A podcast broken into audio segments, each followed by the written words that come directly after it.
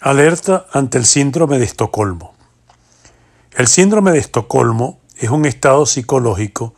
en el que la víctima de un secuestro o de persona retenida en contra de su voluntad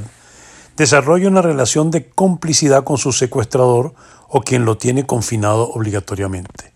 En muchos casos se ha visto cómo los prisioneros terminan ayudando a sus captores a que logren alcanzar sus fines. La pérdida total de control que sufren los rehenes o confinados en una situación de virtual secuestro hacen que pueda terminar concluyendo que puede tener algún sentido identificarse con alguna de las acciones o medidas que asume el carcelero. Este comportamiento surge de la presión psicológica que significa estar aislado, indefenso y temeroso de que la situación pueda aún agravarse más de lo que ya es y por lo tanto comiencen a ver con mejores ojos las pequeñas migajas que les pueda dar quien los tiene sometido. Espero